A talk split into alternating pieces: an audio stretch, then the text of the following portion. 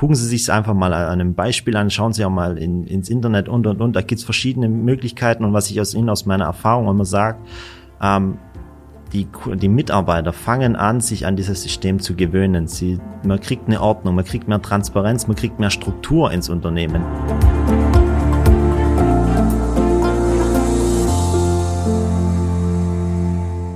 Herzlich willkommen zu einer neuen Folge Industrie 4.0, der Expertentalk für den Mittelstand. Selbstfahrende Autos, äh, das ist was, was glaube ich für viele hier in der im Alltag sozusagen noch totale Zukunftsmusik ist. Technisch ist es natürlich schon längst möglich, aber man kann sich das irgendwie noch nicht so richtig vorstellen, wie das dann wirklich wäre, wenn man nur als Mitfahrender sozusagen in einem Auto sitzt, wo kein kein Mensch mehr das Ganze lenkt. Gleichzeitig gibt es eine ähnliche Technologie, aber auch in der Industrie, die schon länger im Einsatz ist. Das Ganze heißt fahrerloses Transportsystem. Ähm, es gibt Unternehmen, die das schon sagen wir mal, verwirklicht haben, bei denen es schon läuft. Aber generell ist das natürlich was, was auch noch für viele Unternehmen Zukunftsmusik ist. Und ähm, heute möchte ich das ganze Thema fahrerlose Transportsysteme FTS mit meinem Kollegen Christian Siegle besprechen. Schön, dass du heute da bist. Dankeschön. Guten Morgen. Er ist bei uns ähm, Projektleiter beziehungsweise Teamleiter im Projektmanagement ähm, genau. und darf sich gleich selber noch mal ein bisschen näher vorstellen. An der Stelle noch mal kurz der Hinweis, auch die Folge gibt's wieder als Podcast bei Spotify, iTunes und Co. zu hören. Also wenn ihr keine Zeit für ein langes Video habt, dann ladet euch die Folge runter und nehmt sie quasi mit, wo auch immer ihr hingeht. Christian, schön, dass du da bist. Stell dich gerne einfach noch mal kurz vor, was machst du genau bei uns und was hast du mit dem Thema fahrerlose Transportsysteme zu tun? Okay. Dankeschön, Andrea, für die Einladung. Ähm, genau, kurz zu meiner Person. Ähm, ich bin Christian Ziegler. Ich bin bei der L-Mobile als aktuell jetzt derzeit als Teamleiter für äh, die Projektabwicklung für alle Projekte, die im Pro-Alpha-Bereich ablaufen, also was mit dem ERP Pro-Alpha zu tun hat, haben dann ein siebenköpfiges Team zusammen, wo wir da dran arbeiten, das Ganze abzuwickeln, ähm, verschiedene, Haupt alles Mittelständler und jetzt ähm, seit ein paar Monaten fahren wir jetzt auch bei der L-Mobile dieses ganze Thema FDS massiv an. Ähm, und da sind wir jetzt auch ein, ein schlag, kleines, schlagkräftiges Team, was jetzt das ganze Thema ähm, auch als richtigen Geschäftsbereich versucht zu etablieren, wo wir jetzt gerade auch dran sind, die ersten Kunden damit ähm, anzusprechen oder die erste, ersten Projekte wirklich anzufahren. Mhm. Jetzt hast du gerade schon das Thema angesprochen. FTS ist irgendwie gerade was, was wir angehen, was mhm. wir besprechen wollen. Hier, der Podcast hat ja als Hauptthema, sag ich mal, das Industrie 4.0 und Digitalisierung. Wie würdest du jetzt FTS und Industrie 4.0 zusammenbringen? Wo haben diese beiden Themen Schnittmengen? Also ich finde, der FTS ist ein elementarer Bestandteil von dem ganzen Industrie 4.0 Thema, weil man mit dem Thema FTS einfach viel, viele der Themen, die Industrie 4.0 eigentlich als Thema oder als, als Kern, Kernbereich hat, die ganze Transparenz, ich habe eine Zuverlässigkeit, ich weiß ganz genau, wann, wo, welches Material sich gerade befindet. Das sind solche elementaren Punkte, die das FTS einfach mitbringt aufgrund der Systematik und das macht es, glaube ich, für mich zu einem unersetzlichen Baustein für viele Unternehmen, die vor allem in Serie fertigen oder ähm, im Allgemein, sage ich jetzt mal, viele interne Transporte haben, sei es KLT, Palette oder sonst irgendwelche äh, Transporthilfsmittel, die jetzt transportiert werden müssen. Mhm. Kannst du für uns FTS in einem Satz zusammenfassen? Was ist das? FTS in einem Satz, ähm, FTS in einem Satz ist gut. Also aus meiner Sicht ist es ein automatisch agierendes äh, Service-System für jedes und für ein Unternehmen, das die Dienstleist oder die äh, Stützprozesse in einem Unternehmen, was Warentransporte intern angeht, damit ersetzt und Mitarbeiter vom nicht wertschöpfenden Bereich hin in den wertschöpfenden Bereich ermöglicht, den Wechsel hier durchzuführen. Mhm. Würdest du denn sagen, FTS sind im Mittelstand schon angekommen? Ist das ein Thema, das schon wirklich präsent ist, egal ob man es jetzt schon umgesetzt hat oder ob man sich halt gerade damit beschäftigt? Oder ist das was, was wirklich für viele noch komplette Zukunftsmusik ist? Teilweise ist sehr differenziert. Es gibt Mittelständler, die schon da auf diesen Zug schon aufgesprungen sind. Man sieht es, die ganze Branche der FDS, der FDS-Hersteller an sich sind extrem ausgelastet. Die haben wirklich ähm, Auftragseingänge, die extrem hoch sind, ähm, gerade durch die neuen Technologien, die kommen. Aber man muss klipp und klar sagen, bei vielen ähm, Unternehmen ist es auch so, dass die jetzt aufgrund von Investitionen und sonst irgendwas halt alles damit zusammenhängt, noch nicht so de, de, das FTS noch nicht so in den Augenschein, ähm, in Augenschein gekommen ist. Viele haben sich ja erstmal in der Vergangenheit darauf spezialisiert oder darauf fokussiert, muss man ja sagen, äh, versucht, die ganzen Produktionsabläufe wirklich zu optimieren. Jetzt merkt man so in den letzten Jahren auch, dass diese ganzen Produktionsabläufe sind tot fast schon to zu Tode optimiert. Man, mhm. Da kann man fast nichts mehr rausholen.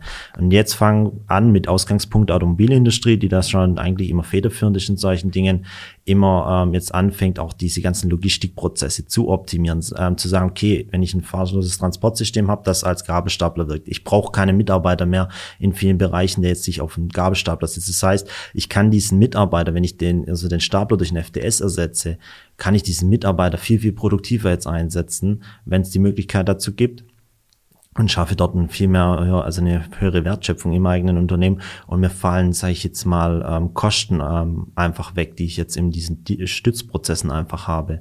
Mhm. Und wenn man sich überlegt, Mitarbeiter zwischen 50 und 70.000 Euro muss man da einfach ähm, übers Jahr entrechnen, wenn man das jedes Jahr rechnet.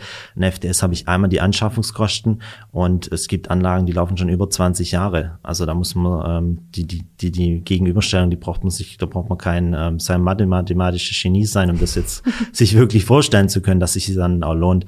Das Problem ist eigentlich jetzt gerade nur noch, dass die wirklichen, ähm, der Return on Invest, viele Unternehmen ja diese zwei bis drei Jahreszyklen haben mhm. und da auch wirklich je nach Größe des Projektes und auch nach den restlichen, also ein FTS ist auch nicht das Einzige, was ich in so ein Projekt ähm, investieren muss. Ich habe verschiedene Dinge, die ich noch angehen muss. Ich muss meine Tore, äh, Brandschutzanlagen und so weiter, das muss alles mit abgestimmt sein. Deswegen ist so ein FTS immer im ganzheitlichen Sinne zu betrachten vor allem auch die vor- und nachgelagerten Prozesse. Und deswegen ist so ein FTS einfach auch eine strategische Ausrichtung, gerade wenn man sich in dem Punkt äh, Industrie 4.0 auch nochmal bewegt. Deswegen auch dieser zentrale Bestandteil für das Ganze aus meiner Sicht einfach. Mhm. Du hast jetzt schon super viele verschiedene Punkte angesprochen. Mhm. Da kommen wir auf jeden Fall jetzt im Laufe der Folge nochmal drauf. Das war, glaube ich, schon mal ein guter, guter Einblick in das, was jetzt quasi auf die Leute so zukommt in dieser Folge. Kannst du uns vielleicht einmal noch in das Thema Nutzen von FTS einführen oder was ist so das, ähm, ja, der, der größte Mehrwert, den so ein FTS in ein Unternehmen mhm. mitbringt? Okay, ähm, ja, also ein Mehrwert Nutzen, was ein FTS so wirklich für ein Unternehmen bedeutet, das, sind, das geht von, also ist von Unternehmen zu Unternehmen erstmal unterschiedlich, aber was ich aus der Praxis einfach noch ähm, wirklich mitbringen kann oder auch wirklich sagen kann, ist, dass es eigentlich so gut wie fast keinen Use Case oder sowas gibt, der nicht darstellbar ist. Man muss es sich immer von sich von, von Kunde zu Kunde ist immer, muss man es untersuchen. Aber gerade diese Punkte, ich höre von Kunden, ähm, Asiedler, es funktioniert nicht. Gerade ihre, ähm, unsere Gänge, das ist alles zu schmal, die, wir haben das Material hier rumstehen und das Fahr- und das Transportsystem kann ja immer bloß äh, um 90 Grad mhm. und keine Ahnung. Da habe ich gesagt, nein, jetzt machen, das gucken Sie sich einfach mal an einem Beispiel an, schauen Sie auch mal in, ins Internet und und und. Da gibt's verschiedene Möglichkeiten und was ich aus Ihnen aus meiner Erfahrung immer sage, ähm, die, die Mitarbeiter fangen an, sich an dieses System zu gewöhnen. Sie, mhm. Man kriegt eine Ordnung, man kriegt mehr Transparenz, man kriegt mehr Struktur ins Unternehmen. Ähm, und auf die Gänge. Ja, und auf die Gänge. Man sieht das, das Material ursprünglich. Ich hatte Kunden, da stand das Material komplett, überall stand irgendwas auf dem Gang rum.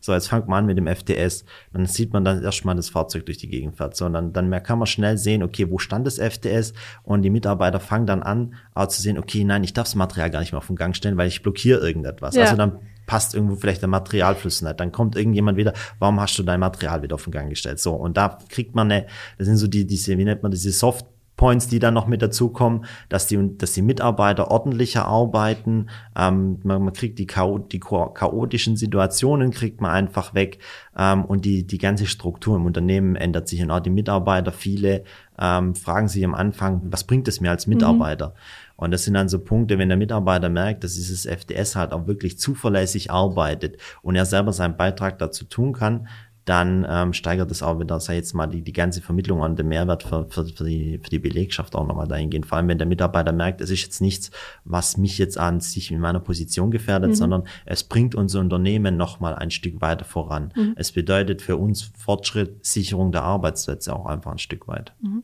Was hat es noch, sag ich mal, unternehmerisch für Nutzen? Du hattest vorhin schon mal das Thema Transparenz angesprochen. Dieses FDS deckt einfach die, die verschiedenen Abläufe noch mal ein bisschen besser auf. Vor allem die vor- und nachgelagerten Prozesse, dadurch, dass man im, im, Unternehmen dann immer weiß, durch die Meldepunkte, ich muss also praktisch immer dem FDS sagen, es steht etwas zur Abholung mhm. bereit oder es kann dort etwas hinbringen, Leergut, was auch immer.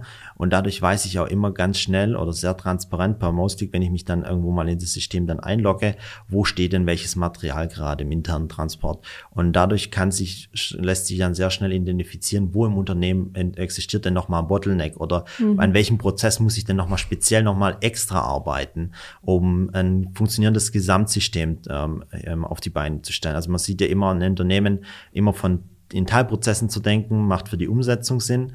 Aber wenn man das Ganze jetzt ähm, global betrachtet, um, das, um den Materialfluss und um alle Prozesse wirklich sauber aufeinander abgestimmt zu haben, muss man einfach auch die vor- und nachgelagerten Prozesse mit betrachten und auch mal links und mal rechts schauen, welche ähm, Systeme oder Prozesse gibt es noch, die irgendwelche Auswirkungen haben. Und dadurch sieht man dann sehr, sehr schnell, wo muss ich dem Unternehmen, wo habe ich denn noch Potenziale vor allem, wo kann ich denn noch mal einsparen, wo habe ich Mitarbeiter, ähm, vielleicht, dass der Mitarbeiter falsch arbeitet, muss ich den Prozess ändern und, und, und. Das sind solche Punkte, die man dann sehr schnell durch den FTS einfach nochmal zutage fördert und ähm, der Unternehmer dann, ähm, sage ich jetzt mal schlussendlich, zusätzlich zu dem Geld, was er durch das, durch das FTS einspart, auch nochmal zusätzliche, sage ich mal, Potenziale auch im monetären Bereich dann nochmal entdecken kann durch das Ganze. Gibt es denn auch Aspekte, wo das FTS an seine Grenzen kommt? Also ich denke da jetzt zum Beispiel an das Thema Flexibilität. Also ich kann jetzt nicht einfach einem FTS mal kurz zurufen wahrscheinlich. Kannst du mal noch kurz die Palette von Lagerplatz 1a abholen? Ähm ja, also die Systeme bringen eine gewisse Flexibilität, die bringen sie mit.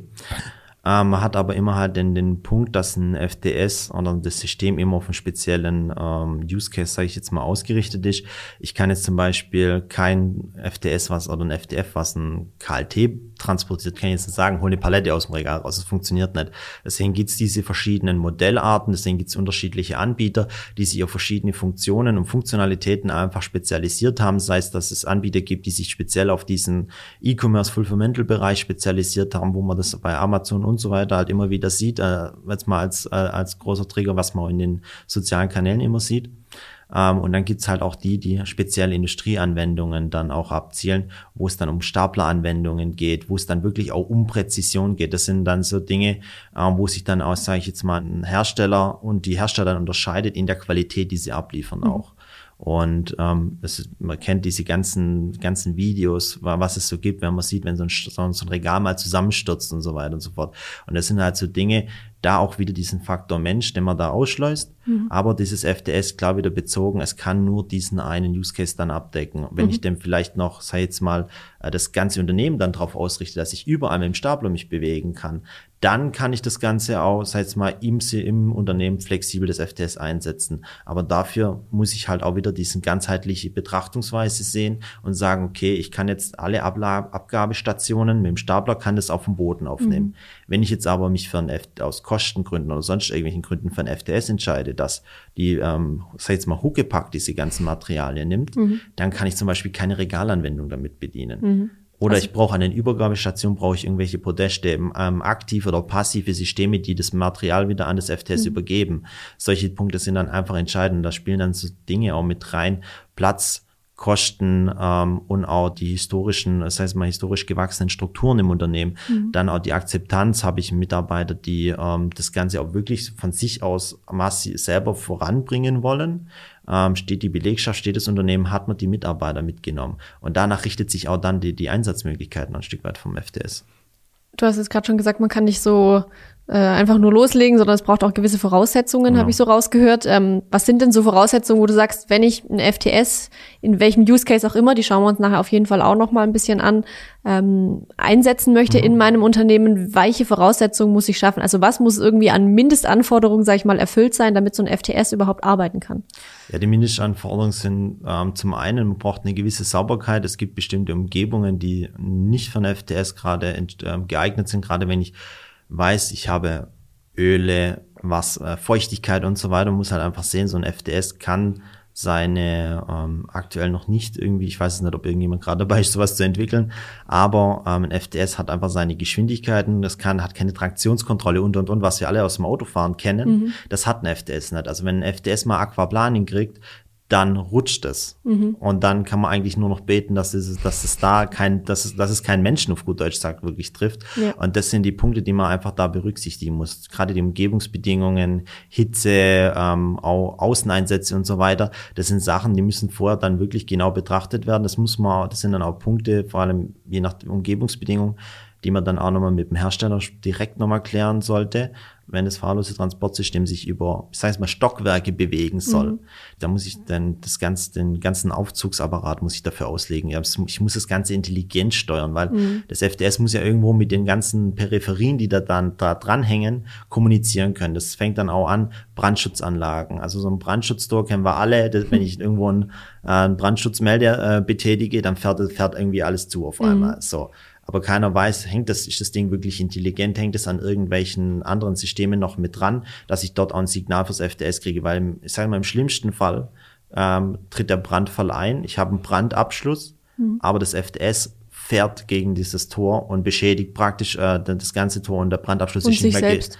ja und sich selbst und der Brandschutz ist nicht mehr gewährleistet. Mhm. Das sind solche Punkte, die dann einfach da berücksichtigt werden müssen und die dann ähm, im Projekt am besten schon im Vorhinein, bevor man mit so einem Projekt mal startet, schon vom Unternehmen schon geklärt werden können kann man dann Signal abgreifen von mhm. solchen Systemen oder nicht? Und das sind auch die meisten Punkte, wo dann darum geht, ob so ein System, sag ich jetzt mal, ob man da ein großes, wirklich großes Projekt dann drumherum gestalten muss oder ob es dann eher kleinere Projekte sind. Das sind meistens dann diese ganzen Peripherieeinheiten, die da noch mit dranhängen. Mhm. Jetzt haben wir ganz viel darüber geredet, äh, wofür man ein FTS nutzen kann, was man dafür an Voraussetzungen schaffen muss. Mhm. Wie genau funktioniert das denn jetzt eigentlich? Also was gibt's da für Technologien? Was steckt da dahinter? Wie, wie arbeitet so ein FTS oder wie kriege ich das überhaupt ans Laufen? Ähm, man hat zum einen die spurgeführten Systeme, das heißt, ich kann mit dem, ich sag mal, mit, mit, mit dem farbigen Klebeband praktisch schon mhm. etwas auf dem Boden, sag ich jetzt mal, so einen Rundkurs vor, vorzeichnen. Ähm, und dann hat dieses System praktisch irgendwo einen Farbsensor und im Boden mhm. oder vorgelagert, der dann das Ganze erfasst und weiß ganz genau, ich muss jetzt immer dieser Linie folgen. Mhm. Das Ganze geht mit Magnetspuren und und und. Da gibt es verschiedene Möglichkeiten. Deswegen sagt man auch, das sind so fest, äh, feste ähm, Navigationssysteme, wo es einfach rundkursbezogen ist. Dann gibt es noch ein Thema, das sind die frei navigierenden Systeme. Das heißt, da haben wir dann mit ähm, Rasternavigation, wo ich dann, das kennt man aus, aus vielen Videos mittlerweile, dass da irgendwas mit QR-Codes auf dem Boden ähm, überall in so einem zwei ähm, im XY-Achse einfach aufgezeichnet mhm. werden. Und dann weiß das System immer genau, ähm, pro QR-Code ist dann einfach die Zahl oder die Achse, der mhm. Schnittpunkt einfach hinterlegt und das System weiß ganz genau, wo dieses FDS gerade steht. Okay. Ähm, und kann sich dann praktisch seine Route, wo es dann sich hinbewegen muss, selber über das Raster, ähm, wird dann vom System jedes Mal neu berechnet. Mhm. Dann haben wir diese neuen Technologien, das ist das Neueste, was es ja gibt, die komplett frei navigieren, wenn sie mit, äh, mit diesen ähm, Karten, mit dieser Kartenaufnahme, dann mit dieser Slam-Technologie dann agieren. Mhm. Ähm, das sind so Punkte, da, da habe ich dann keinen vorgeschriebenen Kurs mehr, sondern das FTS sucht sich dann wirklich speziell ähm, richt, ähm, von, von Quelle zu Senke genau seine Route speziell da dafür und kann sich frei im Raum bewegen. Dadurch, dass man das Ganze vorher, sage ich jetzt mal, die ganze Umgebung, wo es sich bewegt, kartiert hat. Man hat eine Karte, die digital abgebildet ist. Das System weiß es, trianguliert dann permanent, wo, wo es gerade steht zwischen den verschiedenen Punkten und navigiert dann so zu seinen Quellen und Senken, wo es dann gerade hin muss. Das heißt, da sind dann auch immer Ortungstechnologien damit genau. verbunden, wie UWB, also Ultra Wideband zum Beispiel, oder mit welchen Technologien macht man das am besten? Also in den Technologien gerade frei navigierend ist so, dass wir da mit äh, Lasernavigation arbeitet. Es gibt zum einen die Lasernavigation mit Reflexionsmarkern, äh, äh, dass man, das heißt, man das, das ganze, das ganze Gelände, soll man, wird dann vermessen. Man hängt dann, sag ich mal, so ganz normale Reflektorspiegel auf, die, die, die man dann da zu dem System dann dazu gibt. Und dann hat das Ganze einen Rotationslaser um, an der Spitze vom, Unter, vom FTS und trianguliert dann die, äh, die Entfernungen. Mhm. So, und berechnet dann permanent, wo es gerade steht. So, das ist zum einen die eine ähm, Navigationsart oder Ortungssystem, wie man das Ganze macht. Also das ähm, orientiert sich immer an den Abständen zu den verschiedenen Punkten, die es dann im, im im Raum kennt. Mhm. Bei der Kartierung ist so, man fährt mit diesem FDS einmal ein, ich nenne es mal eine Kartierungsrunde, wenn man das so nennen kann, oder Orientierungsrunde. Dadurch wird auch mit einem Laserscanner die komplette, also die, ich nenne es jetzt mal die Umrisse der Umgebung werden dadurch festgehalten. Mhm. So, und dadurch sieht es, äh, und dadurch wird auch gleichzeitig vermessen. Und das FDS weiß, ich sag's jetzt mal, in der Richtung, irgendwo in 200 Meter, kommt dann irgendwo wieder ein Türpfeiler oder ja, okay. eine Gebäudesäule mhm. und so weiter. Das sind schon viel, einfach viel auf ähm, Laserstrahlen und ähm, dann über Berechnungen im Hintergrund dann ähm, zurückzuführen. Mhm. Jetzt hat es ja nicht nur die Navigation bei der technologischen Seite, mhm. sondern es gibt ja auch noch diese, ich habe bei der Recherche ein bisschen festgestellt, es gibt eine Unterscheidung zwischen autonom fahrend und mhm. automatisch fahrend. Ich habe mir da bisher noch gar nicht so viel Gedanken drüber gemacht, dass das zwei verschiedene Dinge mhm. sind. Äh, kannst du das mal einmal erläutern, wie sich das mit FTS verhält? Also die automatischen sind die, die einfach nur, sei es mal, ihre losen Strecken berechnen, dass sie wissen, genau in der Route fahre ich. Und wenn dann, ich sag's jetzt mal so salopp, wenn dann sich ein, ein Gegenstand, ein Hindernis dann in dieser, in dieser Fahrrinne dann, sage ich jetzt mal, auftut, dann bleibt das FTS stehen und wartet eigentlich dann, sage ich jetzt mal so, wenn man jetzt eine Palette auf dem, mhm. in diesem Weg praktisch wenn mal wieder einer wird, was in den Weg gen stellt. Genau, wenn da wieder ein Werker sein, sein, sein, sein Job nicht richtig gemacht hat, dann was in den, in den Weg gestellt hat, dann bleibt das FTS erstmal stehen. Mhm. So, die autonom fahrenden Systeme berechnen praktisch dann ihren, ähm, ihren Kurs praktisch neu. Die sind dann so drauf programmiert im Algorithmus, dass die in der Lage sind, Hindernisse zu umfahren oder teilweise auch komplett ähm, einen neuen Fahrkurs sich berechnen zu lassen, um vielleicht auch, sag ich jetzt mal, gerade aktuell ähm, Bereich oder Strecke A am idealsten, mhm. aber aufgrund von einer anderen, von irgendwelchen Geschehnissen, die wir gerade nicht ähm, wirklich greifen konnten, muss ich jetzt zum Beispiel über ähm, Fahr über Strecke B dann praktisch zu meiner, äh, zu meiner Senke kommen. So, das sind so dies, dieser, diese Hauptunterscheidungen. Autonom bedeutet noch nicht, dass diese Systeme komplett autonom agieren. Mhm. Da geht es wirklich dann darum, hauptsächlich, wo kann man denn mit diesen Systemen, ähm, kann man da Hindernisse umfahren? Kann man, kann dieses System selbstständig, sage ich jetzt mal, hier sich einen neuen Fahrkurs berechnen oder nicht. Mhm. Und da liegen halt die Schwerpunkte da, also da liegen der Hauptfokus in den beiden Systemen jetzt sage ich mal darunter oder der Hauptunterschied. Also mal dazu sagen muss, ähm, autonom hört sich immer schön an, mhm. aber es ist nicht für jede Umgebung geeignet. Also mhm. es, wenn ich wirklich einen sehr getakteten Verkehr habe, wenn ich wirklich viel Traffic auf den Fahrbahnen habe, dann kann es auch dazu passieren, wenn das System rechnet, ich muss jetzt irgendwo ähm, wieder um, ich muss um diesen, um dieses Hindernis herumfahren, mhm. aber auf der anderen Seite kommt schon, sage ich jetzt mal, so ein Milkran oder so ein, so ein, ähm, so ein Zug irgendwie, mhm. was ich im Unternehmen habe, oder ein Mitarbeiter schiebt irgendetwas. Mhm. So, dann sind es Sachen, die die nicht berücksichtigt werden können. Und das kann sein, dass auch dadurch, das heißt, meine komplette Taktung, wenn ich mit kompletten Fertigungsstraßen arbeite, mhm. dass ich dann kompletten Prozess auf einmal durcheinander das quasi bringe. eher selber schade dann, damit. Genau. Und mhm. deswegen mhm. ist es auch hier, ähm, ich weiß es auch durch Gespräche mit vielen Kunden, viele Kunden, oh ja, wir wollen an AMR, so ein autonomes mobiles Roboter, ähm, Fahrweglichen wollen wir haben, alles schön und recht. Dann frage ich, ja, okay, was braucht ihr denn eigentlich? Mhm reduziert es mal wirklich nicht darauf, was ihr im Internet überall seht, was, was gut so, klingt. Ja, was so klingt, was ja so schöne Videos jeder hier produziert, fokussiert euch bitte darauf, was ihr wirklich braucht. Habt ihr viel Traffic? Habt ihr überhaupt den Platz gegen Verkehr? Ähm, also sagen wir, ich brauche ich brauche halt einfach mhm. auch platztechnisch brauche ich ähm, gewisse Voraussetzungen, um auch auf einer Strecke, sage ich jetzt mal, Gegenverkehr zu ermöglichen. So, habt ihr das überhaupt? Mhm. Und das sind dann die Punkte, wo man dann dann anfangen, auch die Unternehmen dann zu denken, okay, sie, ja, sie haben recht, ja, da müssen wir nochmal ran, da müssen wir nochmal ran ähm, weil werden alle immer mit diesen vielen Social Media, jetzt auch hier unser Podcast sind so mhm. Sachen, wo, wo, je, wo, wo die Leute Werbung für sich machen. Mhm. Aber für mich geht's immer darum, wenn ich in so ein Projekt reinstarte, ich möchte, dass der Kunde genau das, erstmal das bekommt, was er benötigt mhm. und was er vielleicht auch in Zukunft vielleicht nochmal zur Anwendung bringen kann. Mhm. Mehr, nicht mehr und nicht weniger, weil genau das unterscheidet dann auch später, ob der Return on Invest oder aus, dass sich dieses Investment wirklich lohnt oder auch nicht. Mhm. Jetzt haben wir gelernt, es gibt ähm, gebundene Navigation, es gibt freie Navigation, es mhm. gibt autonom Fahrende und es gibt automatisch Fahrende. Ähm, können wir jetzt vielleicht mal wirklich über das Thema Use Case nochmal sprechen? Du hast mhm. immer wieder schon mal so ein bisschen anklingen lassen, was alles so geht und mhm. worauf man achten muss. Ähm, vielleicht kann man mal zwei Use Cases ein bisschen näher beleuchten. Ich würde da, dir da die freie Wahl lassen. Vielleicht hast du da ein schönes Beispiel, wo du sagst, da haben wir jetzt erst dran gearbeitet oder da, da ähm, hat man eine bestimmte Voraussetzung und da haben wir dann eben vielleicht ein gebundenes Fahrzeug gehabt, aber das automatisch fährt zum Beispiel? Also aus, mein, aus meiner eigenen Praxis kann ich sagen, es ist so, ähm, Use Case, ähm, sagen wir mal KLT-Transport, ähm, haben wir, ähm, ist es so, man hat hier viele verschiedene Möglichkeiten, gerade ähm, hatte hier, also man muss, wenn man davon spricht, ähm, ein Unternehmen hat nicht immer bloß ein KLT, sondern Höhe, Breite, Länge, die KLTs variieren ja in Unmengen, kann das mhm. alles passieren, so. Und da ist so, dass man dann hier in dem Use Case bei dem Kunden zum Beispiel war, dass man wirklich versucht hat, den Kunden einzudampfen, sage ich jetzt mal, zu suchen. Lieber Kunde, wir reduzi reduziert deine Vielfalt mhm. und dann können wir auch den kompletten ähm, alles abdecken, was du so an Transporten hast. Und dann ist es so, wir haben direkt an der Anlage das Ganze abgegeben. Da muss man sich dann aber immer einen Partner suchen, der dann diese Fördertechnik auch hat. Mhm. oder bieten kann. Und da geht es dann auch darum, die, wie soll man sagen, die Abgabehöhen ähm, einheitlich zu gestalten im Unternehmen. Das sind so, so, so Punkte. Und dann in dem Use Case war es so, dass, dann, dass wir einfach hingefahren sind, Doppelband auf so einem kleinen FTS. Diese FTS können ja bis zu 100, schon teilweise 100 Kilo und so weiter schon tragen. Mhm. Und dann kommt dann äh, Doppelband, wir nehmen das auf und nehmen es äh, und wir können jegliche KLTs aufnehmen. Wir fahren nur noch seitlich heran und faktisch, ich sag's jetzt mal schon so, im normalen Fahrprozess kann das FTS schon praktisch das Material auf das Förderband abgeben mhm und äh, kann schon weiterfahren.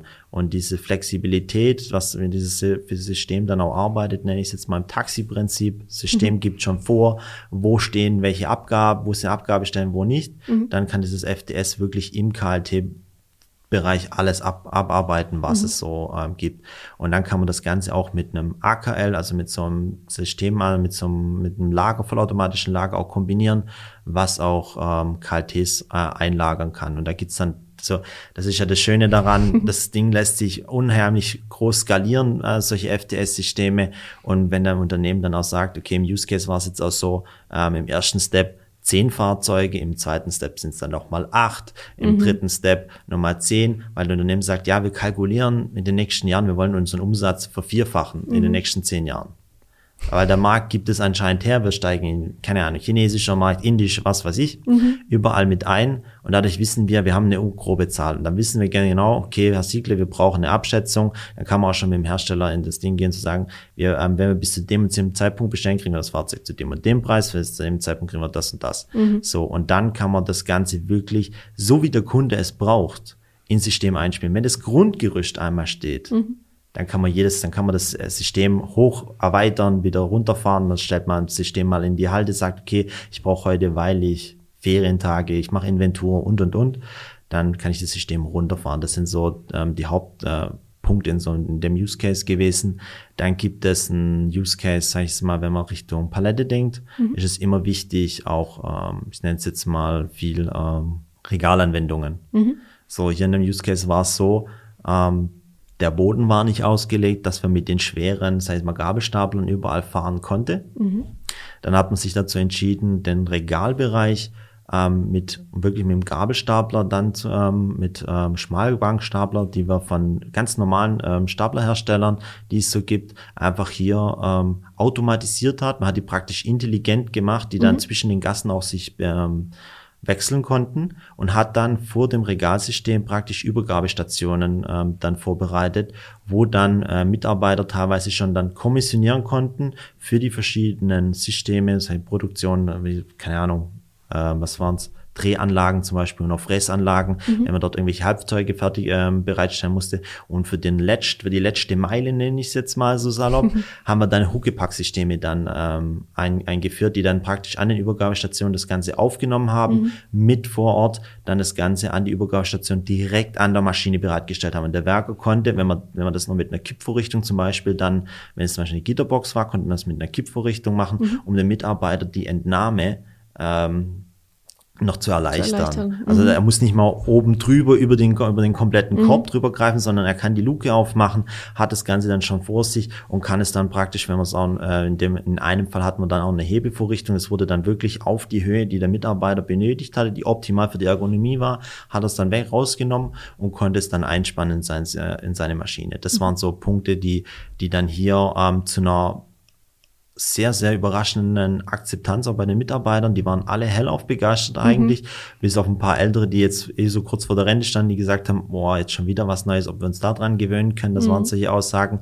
Aber schlussendlich waren, haben dann alle Mitarbeiter auch dann gesehen, was sinnvoll ist. Und sie haben eine Arbeitserleichterung dadurch mhm. gehabt. Und das war sehr, sehr wichtig. Und hier ist der Punkt, in, egal wie der Use Case zum Schluss aussieht, frühzeitig die Mitarbeiter abnehmen, äh, mitzunehmen, mhm. aufzuklären und auch in das Projekt mit einzuintegrieren, auch wenn es an diese Übergabestation. Wir haben jetzt zum Beispiel genau das, der, Mit der Chef hat damals gesagt, ich brauche einfach nur eine Abgabestation. Mhm.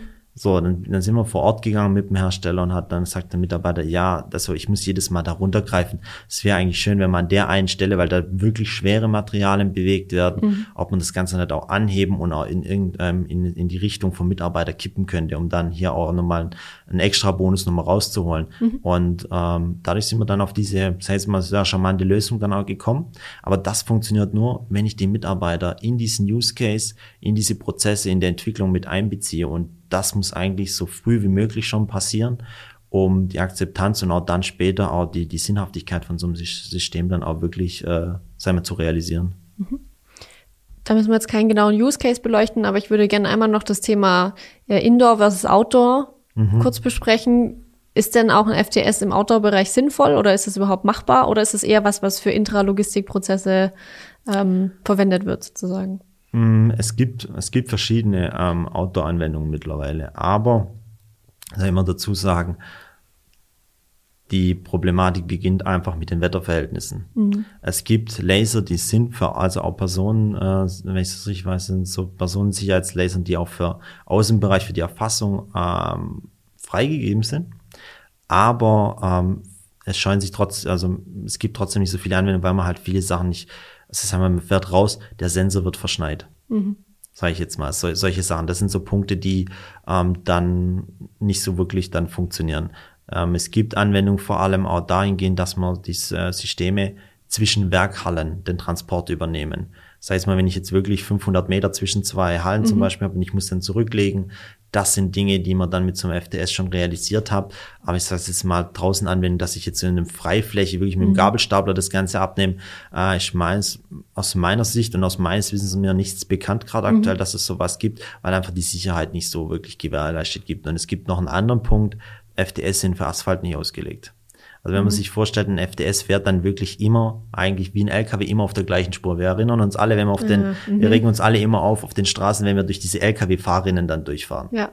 So, und das gleiche passiert mit dem FDS, bloß das FDS kann selber nicht reagieren. Wenn es dann mhm. irgend, das kann sich dann festfahren. Mhm. So, und dann steht mir das ganze System.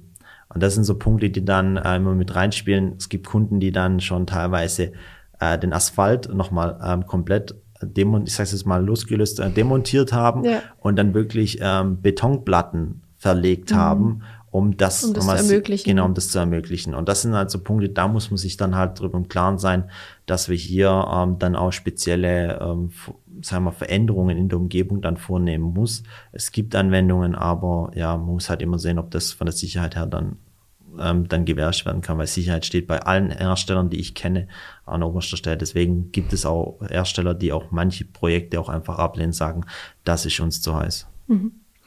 Du hast jetzt immer schon wieder auch das Thema angesprochen mit der Kostenstruktur, dass mhm. es halt ein Kostenfaktor ist, ROI und Co. Ähm, könntest du da mal einen Abriss geben, welche Faktoren, welche Aspekte spielen denn oder zahlen auf das Thema Kosten ein, aber gleichzeitig, wo kann ich auch wieder was rausholen, dann, dass sich das nachher eben alles rechnet. Ähm, Kannst du da so ein grobes Bild mal äh, für uns entstehen lassen, wie das, was ich da bedenken muss, welche Kostenpunkte da auf mich zukommen? Ja, also Kosten sind zum einen, man muss halt die, ich sag's mal so, die, dieses, dieser ganze Prozess, die Entwicklung, bis dass ich so ein Projekt erstmal auffahre. Also den, ich sag's jetzt mal nicht mal so, bei den meisten Unternehmen ist es so, man geht dann erstmal in die, in die Konzeptphase erstmal rein, mhm. man nimmt das Ganze auf, das sind Punkte, man muss sich im Klaren sein, dass da die eigenen Mitarbeiter dann auch wirklich für dieses Projekt frei sein müssten, um daran zu arbeiten, weil je besser so, sich so, so, so ein Konzept vorbereitet ist, das ist wie überall, umso besser geplant, umso besser konzipiert, umso besser kann es später umgesetzt werden. Mhm. Das ist der eine Faktor. Dann die ganzen Inbetriebnahmekosten muss ich einfach überlegen, je größer so ein System ist und je mehr Abgabestellen ich habe, umso länger dauert die Inbetrieb, der Inbetriebnahme dann mhm. ins, in, schlussendlich. Ich habe mehr Aufwände, ich muss vielleicht auch, wenn ich mehrere Systeme, ich habe ein verschieden, ich habe ein KLT, ich habe einen Palettentransport in einem Bereich. Das sind so Punkte, wo man dann hier einfach mit verschiedenen, mit einen einzelnen Prozessen anfängt und das Ganze dann bis man äh, dann einspielt, bis man dann das Gesamtsystem am Laufen hat. Da muss man halt auch die eigenen Mitarbeiter auch dafür freistellen, dass man das sauber Hand in Hand mit dem Kunde ähm, umsetzen kann. Hardware-technisch, sei es mal, geht es dann darum, zum einen die Fahrzeuge, mhm. man hat die, ähm, hat ein Stück weit auch die Engineering-Kosten, weil man immer irgendwo ich sage jetzt mal, ein Fahrzeug nicht immer ähm, standardmäßig verkaufen kann oder standardmäßig einsetzen kann. Äh, ich sage es mal so, man, man kauft einen Stapler ein und man hat zum Beispiel, muss Spänikübel transportieren. Mhm. So, das reicht aber nicht aus, weil ich irgendwo wahrscheinlich einen Spänikübel nochmal entleeren muss. Also muss ich irgendwie eine Vorrichtung wieder bauen. Das sind so Punkte, die dann damit reinfließen, was kostentechnisch noch zu Buche schlagen.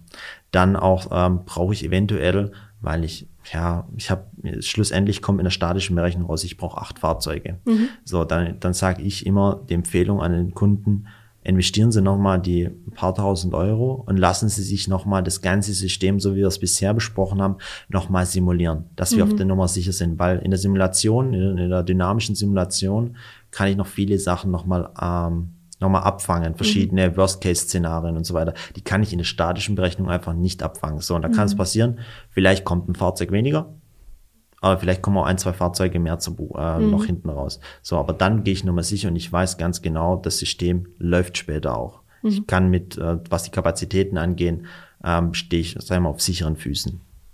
Es ist noch was ein Kostenfaktor. Dann, wie gesagt, ich muss immer berücksichtigen, vielleicht muss ich viel nachrüsten, die ganzen Peripherien, mhm. das, was ich vorhin schon angesprochen habe, Tore, Aufzüge und so weiter und so fort. Das sind so Punkte, auch Übergabestationen muss ich vielleicht auch äh, mein Regalsystem vielleicht da umbauen. Also wenn man, es gibt sogenannte Verschieberegale, nenne ich es jetzt mal, ähm, dass man solche Verschieberegale ähm, dann darauf hinkriegt, dass man die zu Schma Schma äh, Schmalgangregalen ähm, verschieben kann um mit, äh, mit so einem Schmalgang, mit einem automatisierten Schmalgangstapler zu agieren. Das sind so Punkte, die dann in der Modifikation der Umgebung dann noch mit reinkommen. Mhm. Und dann, ähm, ja, dann, dann haben wir dann eigentlich schon so, ich sag's mal, die Hauptpunkte, dann, dann kommt halt nochmal der einmalige Invest, Projektmanagement, Beratung, Konzept, Vororttermine, ähm, und und und. Das sind diese ganzen Punkte, die mit reinspielen. Wenn man Einstieg halt braucht. Genau, ja. dann kommen halt diese ganzen Beratungsleistungen, die dann halt dran sind. So.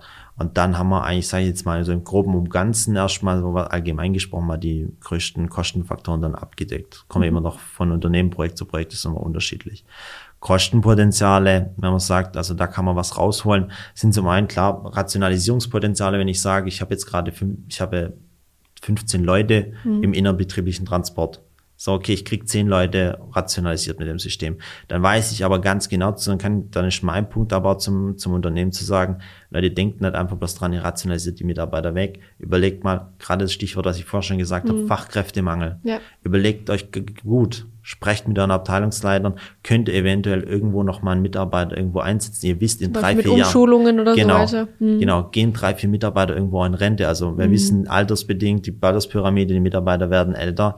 Ähm, um hier Leute frühzeitig schon mit einzubinden. Also habe ich nicht bloß das Rationalisierungspotenzial, sondern ich kann auch mit reinrechnen das Wertschöpfungspotenzial, genau, ja. was die Mitarbeiter mir nochmal in der Wertschöpfung bringen können. Dann sind so Punkte, äh, Transportschäden werden fast ähm, ausgeschlossen. Ich mhm. habe die Zuverlässigkeit, ich habe, ähm, wenn ich rein vorher mit dem Stapler der Stapler hat mal irgendwie zehn Minuten Verspätung, da mal das Material nicht vergessen, da mal das oder sonst irgendwie mhm. solche Sachen. Das sind Punkte, die Zuverlässigkeit. Ich habe weniger Stillstände aufgrund von mangelndem Material, mhm. was verschuldet ist durch die Transportwege.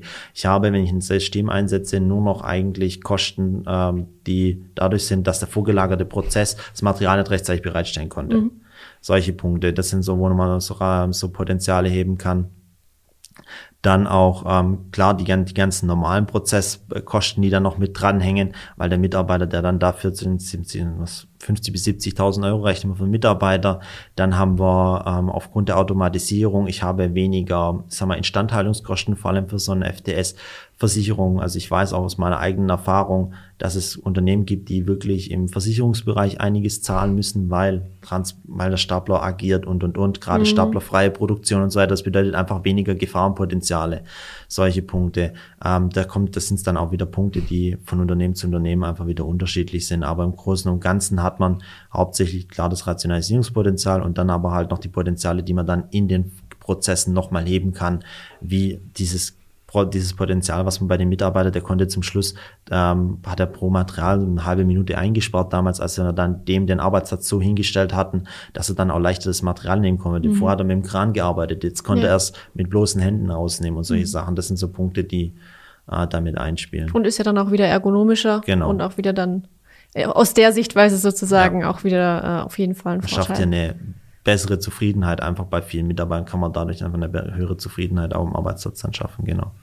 Super, vielen Dank. Das heißt, wir haben uns jetzt das Thema Nutzen angeschaut, Wertschöpfung, äh, mhm. Kosten natürlich auch, aber auch die Funktionsweise vom FTS. Mich würde jetzt noch interessieren, ähm, wo siehst du denn FTS so in den nächsten fünf bis zehn Jahren? Vielleicht auch ein bisschen in Bezug auf den Mittelstand in Deutschland. Ähm, welche Rolle wird FTS da spielen und wie wird es da vorangehen oder vielleicht auch nicht? Also ich glaube, das FTS wird vorankommen. Ähm, es kommt die, also die vielen Startups, die, die an diesem Thema arbeiten, an der mobilen Robotik, unter dem Gesichtspunkt, dass sieht, dass dieses Thema wirklich stark gepusht wird. Man sieht, dass ähm, die ganze Automobilindustrie aufgrund von diesem, wie nennt man das, ähm, Einzel Einzelfertigung eigentlich hat, ähm, darauf sehr, sehr fokussiert ist. Mhm. Auch die, die, die, die Einzellieferungen, oder ich sage es mal, die Losgrößen werden ja immer ständig weiter reduziert, weil kein Teil mehr fast dem anderen gleicht aus. Ich habe wirklich, ich, ich stelle Nägel oder Kugelschreiber mhm. oder sowas her. Selbst beim Kugelschreiber habe ich noch hohe da Varianten. Farben und Formen. Genau, und solche Sachen. Mhm. Ähm, Deswegen wird sich das runter reduzieren. Ich brauche flexible Systeme, die skalierbar sind, die ich runterfahren kann, wenn ich es benötige. Wenn ich's, und wenn ich wieder ähm, mehr, sag ich mal, Traffic mhm. habe, dann muss ich wieder das System auch wieder hochfahren können. Daher glaube ich, dass es FDS schon einen größeren äh, Punkt weiter im KMU-Bereich einnehmen wird. Größter Knackpunkt wird meiner Meinung nach eher dann auch die finanzielle äh, Seite sein, das Ganze ähm, ja, bereitstellen können. Also man redet halt beim FTS mal im durchschnittlichen Kosten von 60 bis 70.000 Euro, sage ich jetzt mal. Und das ist halt auch für jeden, jedes Unternehmen erstmal ein Wort. Mhm. Wenn man dann sieht, okay, die, die, die Flotte wächst, dann hat man da, sag ich jetzt mal, ein Potenzial von, sag jetzt mal, von mehreren hundert bis, bis mehreren Millionen Euro dann stehen, wo mhm. man sagt, okay, wenn ich das komplette System in der vollen Ausbaustufe habe, sag ich mal, habe ich drei Millionen Euro dastehen. Mhm. So, und drei Millionen Euro zu berappen, ist für jeden Mittelständler. Erstmal haben. Genau. Und das sind, also die Kostenfaktoren sind ein großer Punkt. Und der andere ist kein, die, viele KMUs können sich auch nicht leisten, selber ist jetzt mal irgendwo eine, ähm, einen Mitarbeiter einfach anzustellen, der sich nur mit FTS beschäftigt. Mhm. So, ich habe ich hab gemerkt, dass die Hemmschwelle sehr, sehr hoch ist. Was ich, was ich nicht kenne, das mag ich nicht und damit mhm. beschäftige ich mich auch nicht. So, die Hemmschwelle abzubauen ist ähm, sehr, sehr groß. Deswegen auch mein, mein Ziel, die, mit, die, die KMU schon früh, viel früher abzuholen mhm. mit unserer Idee, die wir hier ähm, bei Mobile auch verfolgen um wirklich den Mitarbeiter, den, den, sagen wir, den Unternehmen, sei es mal so halb an die Hand zu nehmen, ihn durch die verschiedenen Phasen zu, be, mhm. zu begleiten, ihm auch aufzuzeigen, die Punkte, die wir schon angesprochen haben,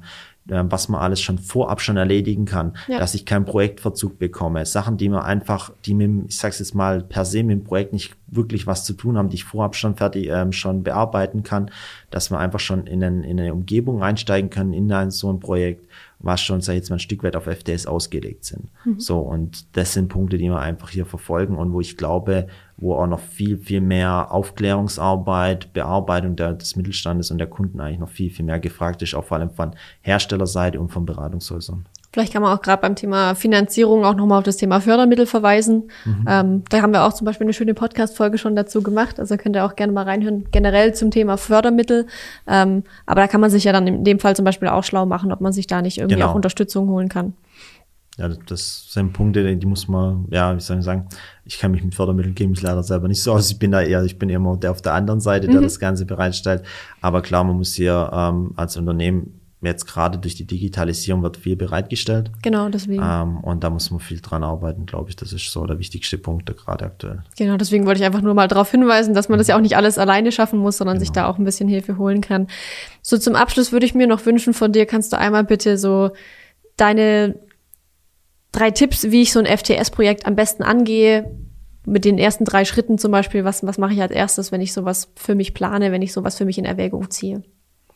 Ähm, ich sowas in Erwägung ziehe. Ich glaube, das Erste, was ich machen würde, ich würde mich ähm, erstmal an den ähm, erstmal durch, durchs Internet erstmal selber durcharbeiten, wenn ich wirklich komplett erstmal mir selber einen Überblick verschaffen würde, würde ich mir erstmal auch vor Augen führen, was brauche ich überhaupt? Erstmal wirklich mal eine Tabelle aufstellen, welche Einflussfaktoren habe ich gerade aktuell, wie muss ich das Ganze über etagenweise über Hallen hinweg, brauche ich eine Autoanwendung und solche Sachen.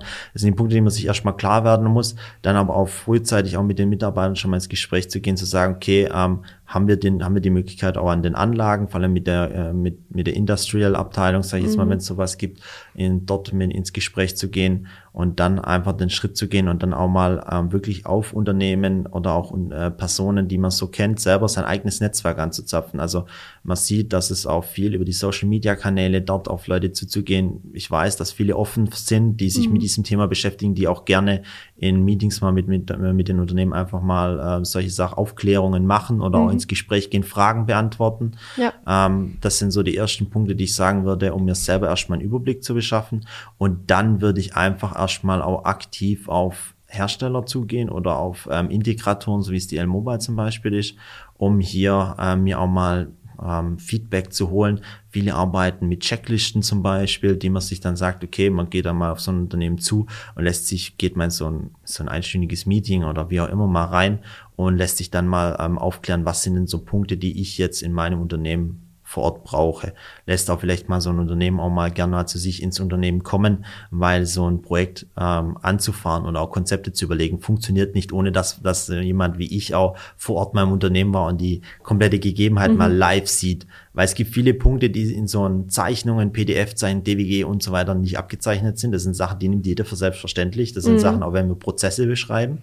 Aber wichtig ist, das nochmal live zu, zu sehen. Und das sind so die Punkte, ähm, erst ähm, sich wirklich selber einen Überblick zu schaffen, vielleicht auch mal in Normen äh, mal sich zu recherchieren, was sind denn gesetzliche Anforderungen mhm. vielleicht oder was schreibt denn die VDI vor, dann ins Gespräch zu gehen mit Experten, die man vielleicht übers Internet kontaktieren kann und so weiter. Und als dritter Schritt dann als, auf die Unternehmen zuzugehen und sich dann nochmal den ihren, ich sag mal, den ihre speziellen Anforderungen, die die entsprechenden Systeme und Hersteller dann benötigen, um sich das nochmal abzuholen und zu sehen, dann abzuwägen, mit welchem Hersteller gehe ich dann ins Rennen. Dann vielen, vielen herzlichen Dank, Christian, für diesen super spannenden Einblick ins Thema ja, FTS. Wir haben Funktionsweise, Nutzen. Ich glaube, wir haben relativ viele Aspekte abdecken können mhm. heute. Äh, an der Stelle von meiner Seite nochmal der Geheimtipp, ähm, der Christian hat auch einen spannenden äh, LinkedIn-Kanal, auf dem er ganz viel Wissen zum Thema FTS, fahrerlose Transportsysteme teilt, auch mal die ganzen Abkürzungen klärt, ähm, die da so im, die da so im Raum durchschwirren. Wir haben heute auch schon FTF gehört und so weiter. Also wenn ihr da mehr Infos gerne möchtet oder auch im Austausch bleiben wollt mit dem Christian, äh, kann ich euch das wärmstens ans Herz legen. Folgt ihm da, ähm, dann kriegt ihr auch immer wieder neue Updates zum Thema fahrerloses Transportsystem. Genau. Und genau, jetzt hoffen wir einfach, dass euch die Folge gefallen hat, dass ihr wieder einiges mitnehmen konntet. Wenn ihr noch Fragen habt, schreibt dem Christian direkt oder meldet euch bei uns über die Kommentare. Ähm, genau, und lasst uns ansonsten gerne einen Daumen nach oben bei YouTube da oder eine Bewertung bei Apple Podcasts. Und äh, würde ich sagen, vielen Dank nochmal an dich und bis zum nächsten Mal. Ciao.